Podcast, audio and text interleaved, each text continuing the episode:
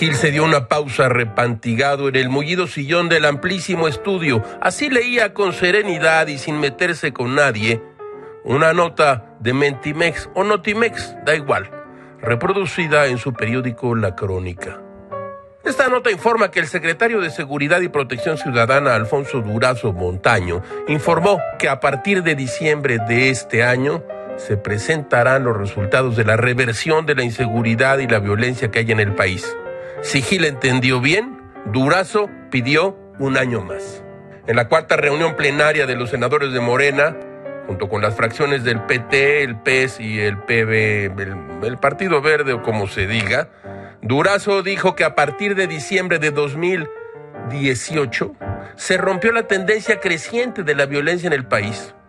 Aquí hay complejidades. Mientras Gilga leía esta nota, vio la portada de su revista Nexus del mes de febrero, cuya portada, esa misma, reproduce una gráfica escalofriante de la violencia desde el año de 2010. Arriba, en todo lo alto de la fachada de papel, aparece esta cifra, 2019, 35.588 homicidios. Gamés volcó la olla del mondongo, el año más violento desde que empezó el horror mexicano, rompió la tendencia a la alza de los homicidios. Es una pregunta. Gil se llevó los dedos pulgar y cordial a las sienes en un gesto de estos tiempos y meditó. Aquí alguien miente. Todo es muy raro, caracho, como diría Francis Bacon. La duda, la escuela de la verdad.